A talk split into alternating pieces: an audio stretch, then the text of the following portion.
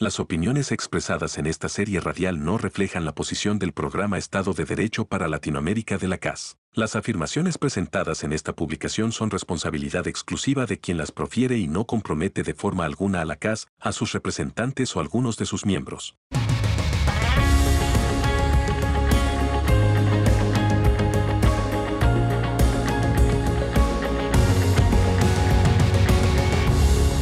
Esto es Podcast con K. afirmativos, 93 negativos, 3 blancos, una abstención. No se ha aceptado la reconsideración. Está en firme la decisión. Señor secretario, por favor, toquen el himno nacional. Con eso cerramos la sesión.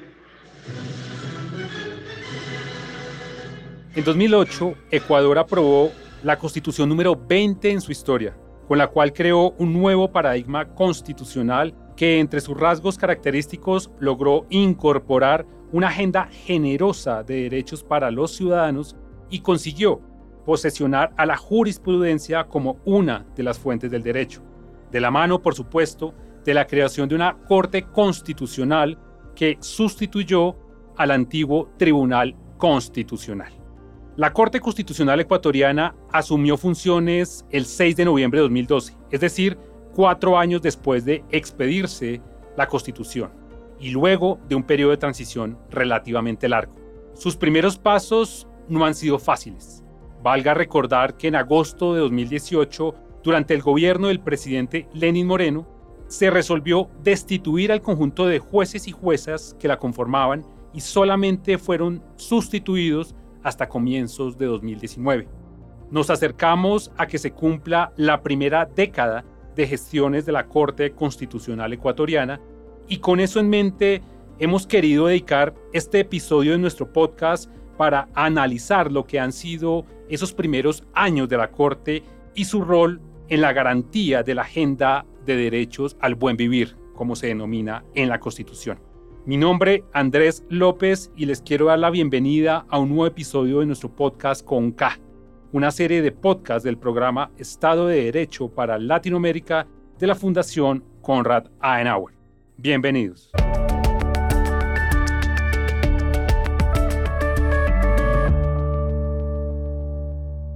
El día de hoy hemos querido invitar a una profesora constitucionalista ecuatoriana para conversar sobre lo que ha sido el desarrollo de la Corte Constitucional de ese país. Nos comunicamos en directo con la profesora Verónica Hernández, quien nos atiende en Ecuador, a quien le extendemos un cordial y fraternal saludo desde la casa. Profesora Verónica, ¿cómo se encuentra? Hola a todos. Muchas gracias a la Fundación Conrad Adenauer por esta invitación. Espero que pues, vamos seguramente a tener un buen momento y a compartir e intercambiar algunas ideas interesantes. Claro que sí, profesora Verónica. Muchas gracias de nuevo por aceptar la invitación. Quisiera presentar brevemente a la profesora Verónica porque creo que vale la pena resaltar sus credenciales y evidentemente su carrera profesional.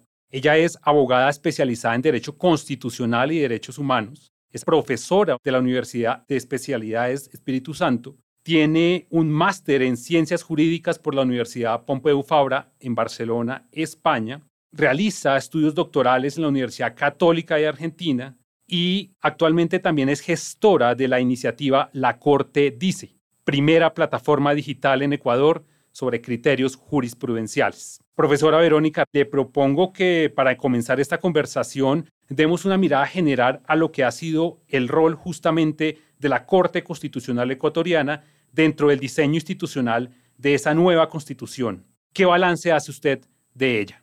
Bueno, gracias Andrés por la pregunta. A mí me gusta ver como la historia de la Corte de una forma que me permita comprender por qué actúa como actúa, en el caso de la Corte Constitucional del Ecuador.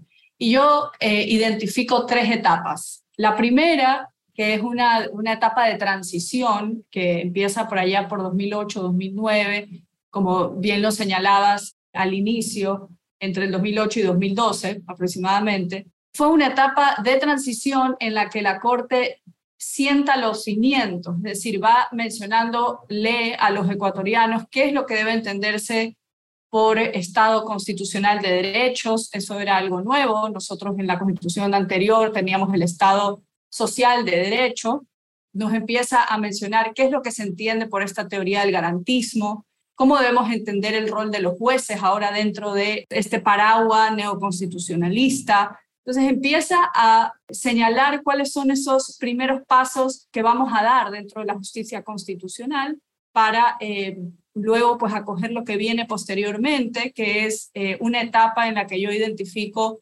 eh, de, gran, de gran impulso de los derechos sociales, pero, pero lo veo yo como digo gran impulso, pero cuando uno lee las sentencias entre el 2014 y 2018, es como un carro que le cuesta arrancar, ¿verdad? Que va ahí echando un poco de humo, pero que logra acelerar y logra pues eh, avanzar en el camino, porque no es que empieza con mucha fuerza, reconociendo estos, estos que conocemos como derechos sociales, no es que lo hace en cientos de casos o en decenas de casos, sino que pues tendrá temáticas como aquella sentencia del niño nieto o eh, sentencias en la que se reconoció pues el porcentaje de las personas con discapacidad.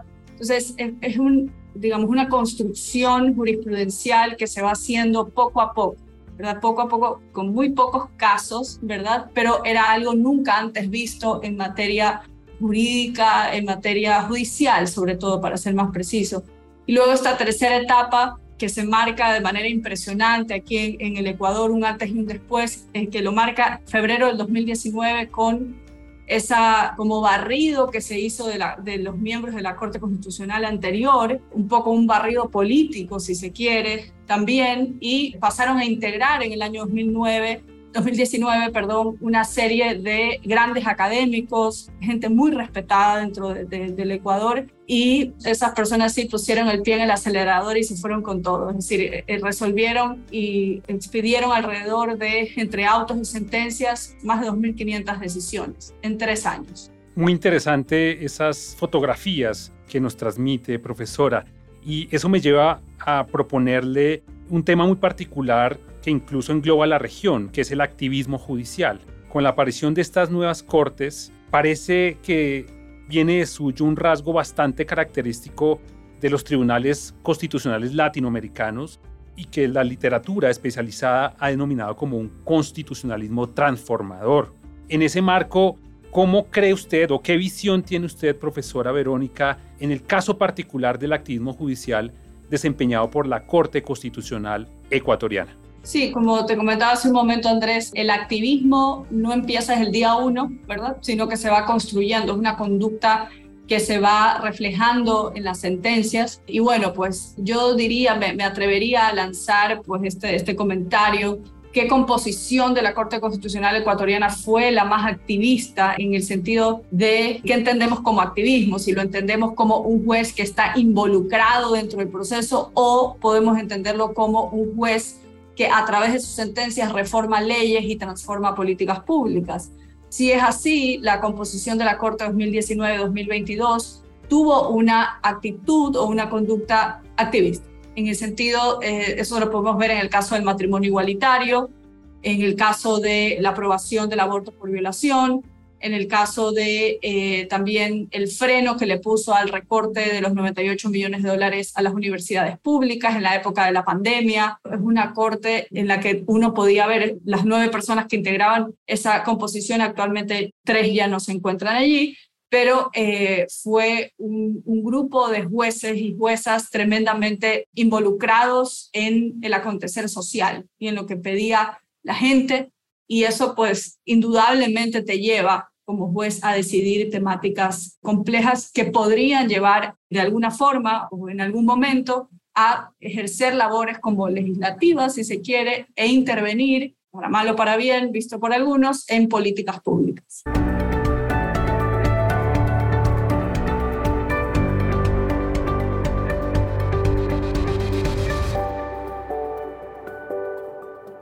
Estamos conversando con la profesora y abogada ecuatoriana Verónica Hernández Muñoz, experta en temas de derecho constitucional y derechos humanos, con motivo de los 10 años de la Corte Constitucional ecuatoriana que están por cumplirse. Profesora Verónica, quisiera ahora proponerle que miráramos un poco más en detalle algunas de esas decisiones. ¿Cuáles han sido como las herramientas preponderantes usadas por esta nueva Corte desde el 2019 que han permitido un activismo judicial de alguna manera que ha tenido un buen recibo en el ambiente jurídico constitucional ecuatoriano? ¿Cuáles cree que son esas como herramientas que ha tenido la Corte para realizar su rol constitucional? Bueno, la herramienta principal es la legitimidad. Eso es un, comentario personalísimo. La legitimidad eh, en cuanto a su cargo, en cuanto a cómo llegaron a través de un concurso público, transparente, ¿verdad? En la sociedad. Bueno, y esto es una de las críticas doctrinarias que se hace. Si los jueces no son elegidos popularmente, entonces, ¿qué tipo de legitimidad tienen? Entonces, no, yo diría que sí, que una de las más grandes herramientas, sobre todo en países como el mío, que es el Ecuador, en el que pues la corrupción es algo que se ve abiertamente, el tema del tráfico de influencias, etcétera, encontramos en estos nueve jueces la composición 2019-2022 y los actuales, me atrevería a decir también, una transparencia en su conducta, un correcto actuar, una lealtad inclusive a la propia institución, una, no solamente ser, sino también parecer, es decir, la herramienta principal, algo que se va por fuera de lo jurídico. Yo quisiera resaltar de esos jueces a partir del año 2019 fue su ética y su moral al momento de decidir. Por más de que haya recibido muchas críticas, algunos de ellos, que es parte del, servicio público, ¿verdad? Eh, me parece que la ética y la moral de su actuar fue algo nunca antes visto, al menos en el ámbito judicial en materia constitucional. Por supuesto. Ahora bien, hablando también de ese periodo, es inevitable que miremos el escenario de la pandemia del COVID-19 y cómo afectó al mundo, a Latinoamérica y al Ecuador. ¿Qué análisis hace usted de el rol que ha tenido la Corte Constitucional Ecuatoriana en relación al desarrollo de los derechos económicos, sociales y culturales en ese contexto de pandemia? Bueno, yo aquí destaco dos sentencias, más que dos sentencias, dos grandes temas, ¿verdad? Primero, uno relacionado a la educación. En la pandemia, ¿verdad? Que cada país lo vivió de manera distinta, porque cada país tiene recursos pues totalmente diferentes. En el país, una de las primeras medidas que se tomó, que fue muy mal tomada por gran parte de la sociedad, fue el recorte de los 98 millones de dólares a universidades públicas de un momento a otro le dijeron a las universidades del Estado, ¿verdad? Tú tienes que despedir profesores, tienes que recortar cupos, tienes que ver cómo te manejas con este presupuesto reducido. Indudablemente todos sabemos que por el principio de progresividad y no regresividad, este cambio en la política pública de educación superior tendría que ser consultada, tendría que, ser, tendría que tener algún tipo de participación eh, por parte de la sociedad, de los estudiantes, de los maestros, de las personas que integran la universidad y no se dio, ¿verdad? Eso por un lado, la Corte en una audiencia que fue muy concurrida, es decir, virtualmente, le puso un freno a, esa decisión política, no permitió que se diera ese recorte a las universidades. Las personas o la sociedad en ese momento de, encierro, de, mucha angustia, de mucha incertidumbre, veía en la Corte el último espacio para encontrar algún tipo de respuesta o protección a la oportunidad o la posibilidad de tener una carrera, de estudiar. Entonces, por ese lado diría, yo destaco la labor de la Corte de poder poner un freno a, digamos, una decisión política no consultada. Y luego tenemos el otro aspecto, que es la parte de, en materia de salud. Es bien complejo, es una, es una temática tremendamente difícil de, de abordar pero hay una sentencia del doctor Ramiro Ávila Santa María sobre acceso a medicamentos. Y como esa, hay algunas otras en las que se reconoce vía jurisprudencia la necesidad que hay de proteger a las personas con enfermedades catastróficas. También hay una decisión sobre el acceso. Esto entiendo que en Perú también se dio algo similar de pues, personas como que se pasaron la fila o que tuvieron algún tipo de preferencia en la vacunación y uno veía eso, uno como joven lo ve y uno piensa que no hay mañana, ¿verdad? Uno como joven dice, bueno, yo me espero y me aguanto hasta que me toque la oportunidad de vacunarme. Pero indudablemente, pues uno tiene familiares adultos mayores, uno tiene familiares con enfermedades catastróficas y uno quisiera que sean o hubiese querido en aquella época que sean los primeros en ser vacunados. Entonces la Corte también sorpresivamente en una extraordinaria acción de acceso a la información pública que les llegó, señalaron la necesidad de publicar esa lista de, de personas que se habían vacunado sin tener ningún tipo de preferencia por su vulnerabilidad. Entonces, como también abogando por la transparencia, ¿verdad? Ojo, no dice que publiquen esta lista en el periódico, pero sí dice que eh, la persona que lo haya solicitado, que es una institución pública, lo tenga. Y como les mencionaba, el asunto sobre el acceso a los medicamentos, que es muy importante, el acceso a los medicamentos, todos estos estándares internacionales de, calidad, aceptabilidad, accesibilidad, eh, que sean cumplidos dentro de eh, la elaboración de políticas públicas y la elaboración también de leyes. La Corte se ha hecho muy presente a través de sus sentencias. Esos desarrollos en términos de la agenda de derechos del buen vivir por parte de la Corte Constitucional ecuatoriana. Profesora Verónica, ¿cuáles son las próximas líneas de desarrollo jurisprudencial más interesantes sobre las que está trabajando actualmente la Corte o sobre las cuales podría profundizar la Corte en los años que vienen? Bueno, esa es una pregunta un poco compleja, pero me gusta bastante. Digo compleja porque más o menos tengo que hacer como de mago aquí, ¿verdad? Eh, como adivinar. Algo que está pasando en Ecuador en materia de garantías jurisdiccionales, en materia de acciones constitucionales, es el abuso que ciertas personas hacen de esta. Esto es un momento, si se quiere, social, político, que se vive, jurídico también desde hace algún tiempo.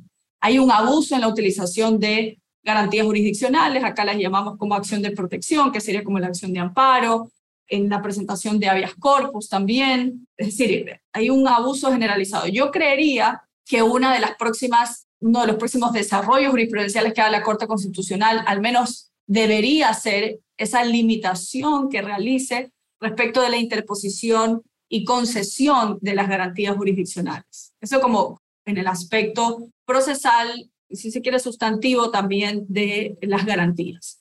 Y luego tenemos eh, temáticas que yo les llamo, porque así son moralmente complejas o socialmente complejas, con el tema de la adopción de hijos por parte de, de personas del mismo sexo. Es decir, esa también es una temática que entiendo que está en manos de la Corte y no, no, se, no se ha resuelto. También está eh, el asunto del aborto por violación, es otra temática que hay mucha presión social respecto de, de ese asunto, que se espera que la Corte resuelva una acción de inconstitucionalidad respecto de una ley que fue aprobada hace poco por el legislativo. Entonces yo diría que siempre están estos asuntos moralmente complejos, pero eh, también consideraría, porque hay bastante presión, al menos mediática, al respecto sobre la regulación de las garantías jurisdiccionales. Yo creería que la Corte debería ir en ese sentido. Y algo que quisiera agregar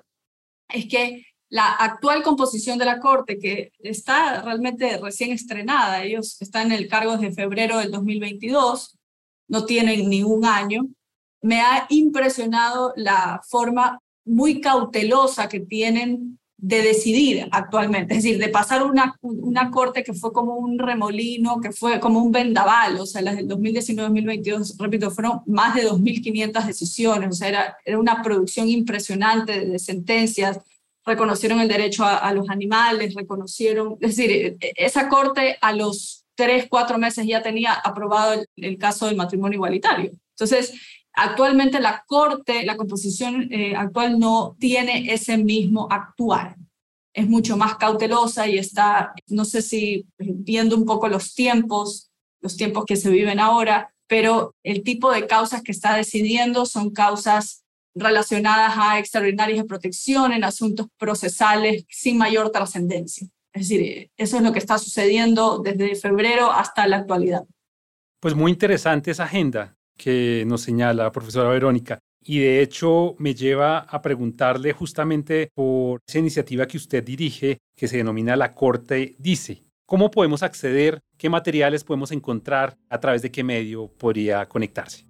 Bueno, Andrés, la iniciativa de la Corte dice es un proyecto desde la sociedad civil, ¿verdad? Es un proyecto del abogado Álvaro Contreras y mío, y lo hicimos con la finalidad de democratizar el conocimiento, es decir, de tratar, no solamente de difundir, porque esta labor ya la hacía la Corte, ¿verdad? Siempre uno puede revisar sus sentencias normalmente en Google o ingresa a su página web, sino que queríamos bajar de esa esfera académica, técnica, hacerla un, idioma del día a día de los ciudadanos. Los derechos son de las personas y no son de las personas que los entienden, sino son de aquellos incluso que no los comprenden. Entonces, la finalidad es llegar a los ciudadanos, es que ellos sepan cuáles son los derechos que tienen, las obligaciones también, pero dar ese impulso de desde las redes sociales. Nosotros empezamos en Twitter. Nos lanzamos, nos ha gustado, tenemos digamos, un grupo de personas que apoyan también la iniciativa y que la respaldan completamente porque encuentran allí información de utilidad. Entonces, la primera respuesta sería, ¿dónde encontrarnos? En Twitter no emitimos nosotros comentarios políticos ni comentarios que, que no sean relacionados a la jurisprudencia de la Corte. Y también nosotros tenemos una plataforma, una plataforma jurisprudencial en www.lacortedice.com. Hay eh, la posibilidad de hacer una prueba de tres días gratuita para que las personas que quieran revisarla lo puedan hacer. Pero allí está subido esta información, como yo digo, son criterios jurisprudenciales, no son sentencias es la información de tratar de contestar a la pregunta cómo piensan los jueces. Si yo quiero saber qué dice la Corte sobre la seguridad social en Ecuador, pongo seguridad social y me saldrán una serie de criterios, hago clic, encuentro la sentencia. Entonces es eso, es tratar de acercar aquello que aparentemente es complejo, transformarlo en sencillo a través de preguntas y respuestas y dárselo pues a los abogados, a los ciudadanos, a los periodistas también, a las personas en general que, que tengan interés en la materia. Pues muy interesante, profesora Verónica, porque la comunidad jurídica es consciente de la dificultad que se tiene para acceder a los contenidos legales. Yo le propongo repetir la cuenta de Twitter, la dirección de la plataforma. ¿Qué cuenta es, profesora? Sí, en Twitter es arroba Verónica LHM. Son temas jurídicos y temas relacionados a la jurisprudencia de la Corte Constitucional del Ecuador. Queremos luego expandirnos a otras ramas del derecho, es la verdad, y queremos también eventualmente más adelante integrar jurisprudencia a la Corte Interamericana. Y la página web es www.lacortedice.com. www.lacortedice.com. Profesora, desde la CAS queremos felicitar ese trabajo porque sabemos obviamente la importancia. También agradecerle el haber atendido esta invitación a conversar sobre la Corte Constitucional Ecuatoriana que sin duda seguirá dando líneas de interpretación a la comunidad jurídica latinoamericana. En ese sentido, muchísimas gracias, profesora Verónica, por su tiempo y por haber atendido esta invitación. Muchas gracias a ti, Andrés. Y a ustedes, nuestros oyentes, les agradecemos como siempre la sintonía y les invitamos a estar muy pendientes del próximo episodio del podcast con K. Recuerden, el podcast del programa Estado de Derecho para Latinoamérica de la Fundación Konrad Adenauer. Mi nombre Andrés López y nos escuchamos próximamente. Hasta entonces.